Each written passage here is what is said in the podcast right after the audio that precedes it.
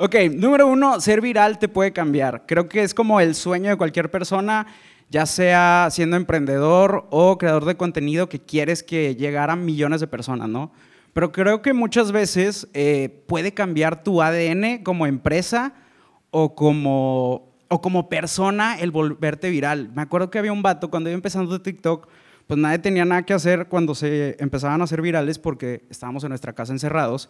Y había un vato que se hizo viral porque podía pelar tres plátanos muy rápido.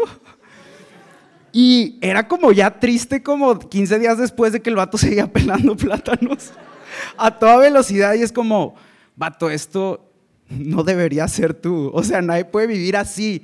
¿Y en qué momento vas a monetizar a menos que una frutería diga, eh, vente, jálate?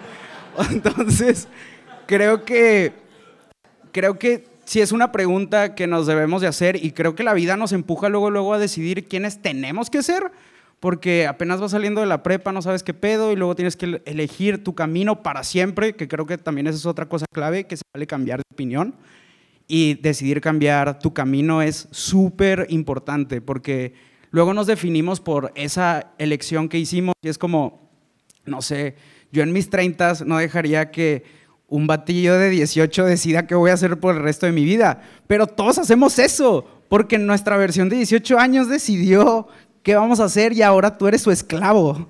O sea, tu, tu yo pasado ahorita está de que, puñetas vas a tener que hacer esto para siempre. Entonces creo que es clave saber que se vale cambiar de opinión y también tú como marca o como empresa, si no tienes muy bien definido tu ADN, te puede, pues no sé, se te puede hacer viral un video que no tiene nada que ver con lo que tú vendes o con lo que tú creas o con tus servicios y eso te puede mandar para atrás o que tengas que redefinir quién eres y eso puede llegar también a afectar tus procesos y te termina saliendo más costoso. Por cierto, se siente bien raro esta raza de aquí adelante porque siento que estoy en Shark Tank. o sea, está muy grande esta mesa y son los más serios. Y yo de que, de que, güey, no tienes que invertir nada. es gratis este pedo, güey. Relájense. No les voy a vender parte de mi empresa, güey. Eh, con lo que sea, pero comienza. La neta, siento que ha de haber un buen de raza aquí que tienen por ahí su carrito de Amazon o de lo que sea con algún micrófono, alguna cámara mamalona, ¿sí o no? Y eso, y dicen, no, ya cuando le dé comprar, ahora sí voy a empezar. Y pues la neta, digo, mucho de esto está creado por momentos que me mantienen humilde, pero... Pero yo, mi primer año haciendo podcast, lo grababa de que con, una con mis libros o una cajita y era mi celular. Pero nadie se daba cuenta y pues, no sé, un podcast que, que puede estar en el top 100 de México está grabado con lo que uso para todo, ¿no? Entonces, creo que no nos deberíamos detener por ese equipo, la neta, son chaquetas mentales, güey, no necesita, no es tanto pedo. Y les dije que les iba a hablar como compas, pero neta, no es tanto pedo, ya háganlo. No tengan miedo. También creo, bueno, regresando a ese punto, ay, sí, supe regresarle. Demasiada tecnología. Les dije, ah, muy básico, muy básico.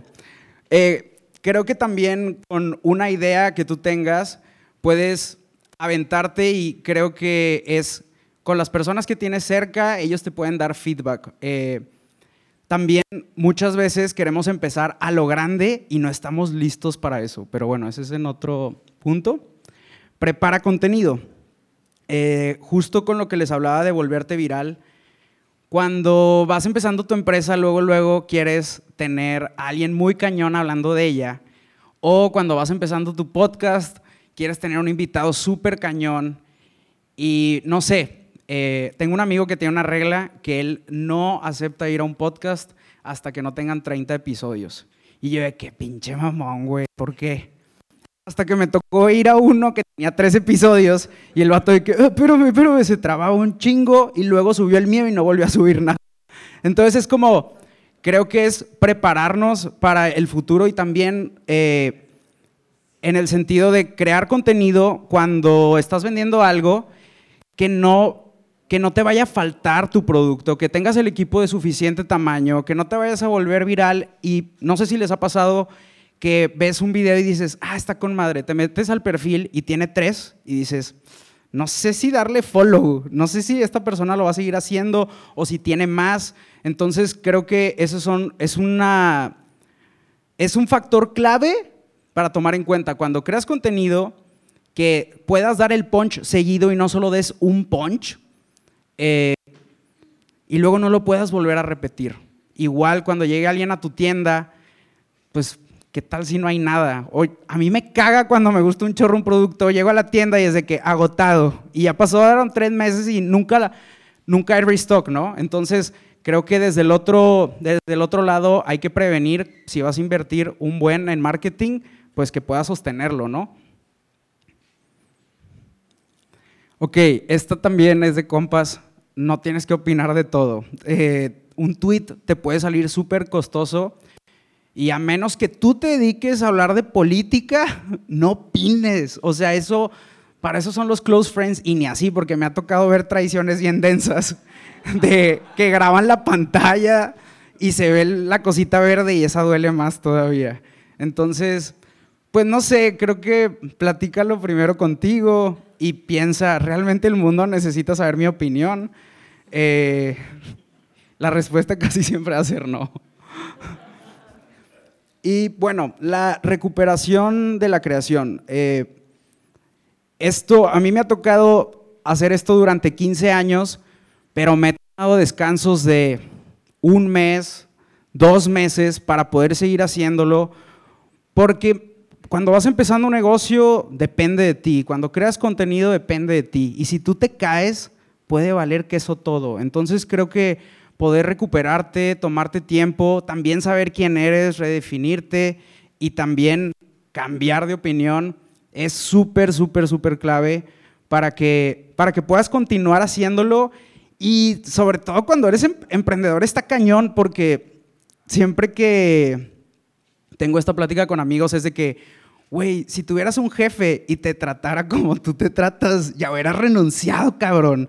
O sea, a veces somos súper duros con nosotros mismos y si nos pusiéramos fuera de la ecuación y lo viéramos así como las caricaturas cuando se hacen fantasmita y se ven para abajo y dices, ah, la bestia, me estoy hablando súper mal o me estoy tratando súper mal o no estoy durmiendo y antes que ser lo que sea como tú te definas, pues eres humano y necesitas dormir.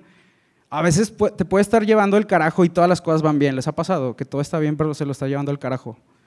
es porque no han dormido, no han cogido, no les ha dado el sol. Entonces hay que recordar que somos humanos, neta, esa es la clave de todo. Sobre nichos, eh, creo que hay dos bandos, tener muy bien definido a quién le estás hablando, pero otro también es, si tú sabes quién eres, tú puedes ser tu propio nicho y eso también te da la posibilidad como creador de contenido.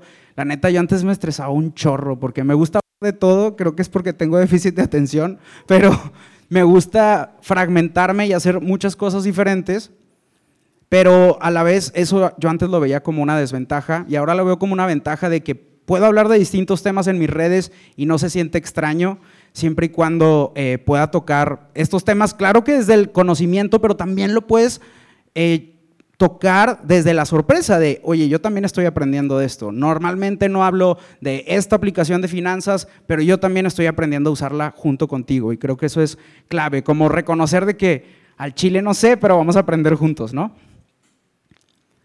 La monetización, eh, también se vale hacer cosas por, amor, por amor al arte y lo que hace que una comunidad crezca, que tus números crezcan, son esas cosas que no monetizas. Entonces creo que solo un pequeño recordatorio de mantener ese balance y de no siempre estar pensando en qué te vendo, qué te vendo, qué te vendo, sino también qué me llena a mí eh, como creador de contenido. Creo que esto yo lo aprendí porque nunca, cuando iba empezando, ni de chiste pensé que algún día me fueran a pagar. O sea, mi, mi primer cheque de YouTube fue de 20 centavos de dólar, pero en aquel tiempo costaba 10 pesos. Entonces no era nada. Eh, pero hacer eso durante cuatro años es como me empujó a hacerlo porque me gustaba. Nadie me aseguró nada, nadie me prometió nada y ahora existe, pues, que es una carrera, pero aún así los momentos que te van a llenar, pues no siempre es porque te están pagando, es porque te hacen feliz. espérense, voy a tomar agua. ¿Qué hacen, ¿Qué hacen cuando tienen que tomar agua los demás? Gracias. Toman agua. Toman agua, muy bien. Eh, creo que el juego del algoritmo es como surfear. ¿Alguien aquí surfea? Yo tampoco, pero me imagino. me imagino que es como ves unas olas y dices, no, esa está muy cabrona, o esa si me subo me va a revolcar, esa sí puedo. Entonces, nunca vas a entenderlo al 100%. O sea, no hay manera de que digas, ah, ya le caché, porque va a salir una nueva aplicación, una nueva página, una nueva tendencia, va a llegar alguien que va a romper las reglas y lo va a hacer mejor que tú, pero más bien es que te conozcas a ti, con qué te sientes a gusto y con qué no. Oigan, le estoy dando turbo porque quiero que hagamos preguntas y respuestas ahorita para ser más específicos, así que de aquí con turbo todos nos vamos más turbados de aquí. Todo vuelve. Creo que es eh, algo que se nos olvida. Es que las tendencias ya ahorita llegó un punto donde dieron vuelta. Me acuerdo que todo el mundo se estaba burlando de que, de que no, pues ya estamos usando los servicios de streaming, ya no necesitamos eh, ver comerciales, ya no se burlaban de la gente que tenía que ver la tele porque estaban los comerciales y porque tenían que esperar para ver su novela o su serie o lo que sea. Y luego todos estábamos como pendejos esperando Luis Miguel cada semana en Netflix. Y es como, güey, es lo mismo, es exactamente lo mismo. Entonces, también creo que todas las tendencias van regresando y a veces tienes que volver a tu yo del pasado para que, para que puedas crear contenido, hacer una lista de cosas que ya conoces. Eh, creo que puedes volver a cosas que ya has hecho y encontrar como lo familiar ahí. Yo creo que todo se sigue reciclando, entonces no te tienes que quebrar la cabeza de inventar nada nuevo, sino cómo lo harías tú a tu manera. Y número 10, ¿qué puedes seguir haciendo? Eh, yo antes hacía unos videos, de repente todavía los hago, pero no tan seguido, en el que probaba todo el menú de un restaurante y eso me destruyó la vida. o sea, era como, vato, esto tiene mucho éxito, pero no puedes hacerle esto a tu cuerpo. Entonces, Creo que tenemos que preguntarnos qué es algo que puedo sostener, algo que puedo mantener, que mi cuerpo pueda soportar. No puedo seguir con estas desveladas, no puedo seguir sin vida social. O sea, aunque es súper difícil, sí luchar por ese balance y que no se nos olvide que somos humanos. Gracias. Ah, esperen, iba a dar otro más. Dos más. Uno es, eh, se vale rendirte, se vale dejar ir a veces vas a sentir un chingo de paz cuando, no sé, esto está muy específico y no planea decirlo así, pero esto es lo que se me ocurre.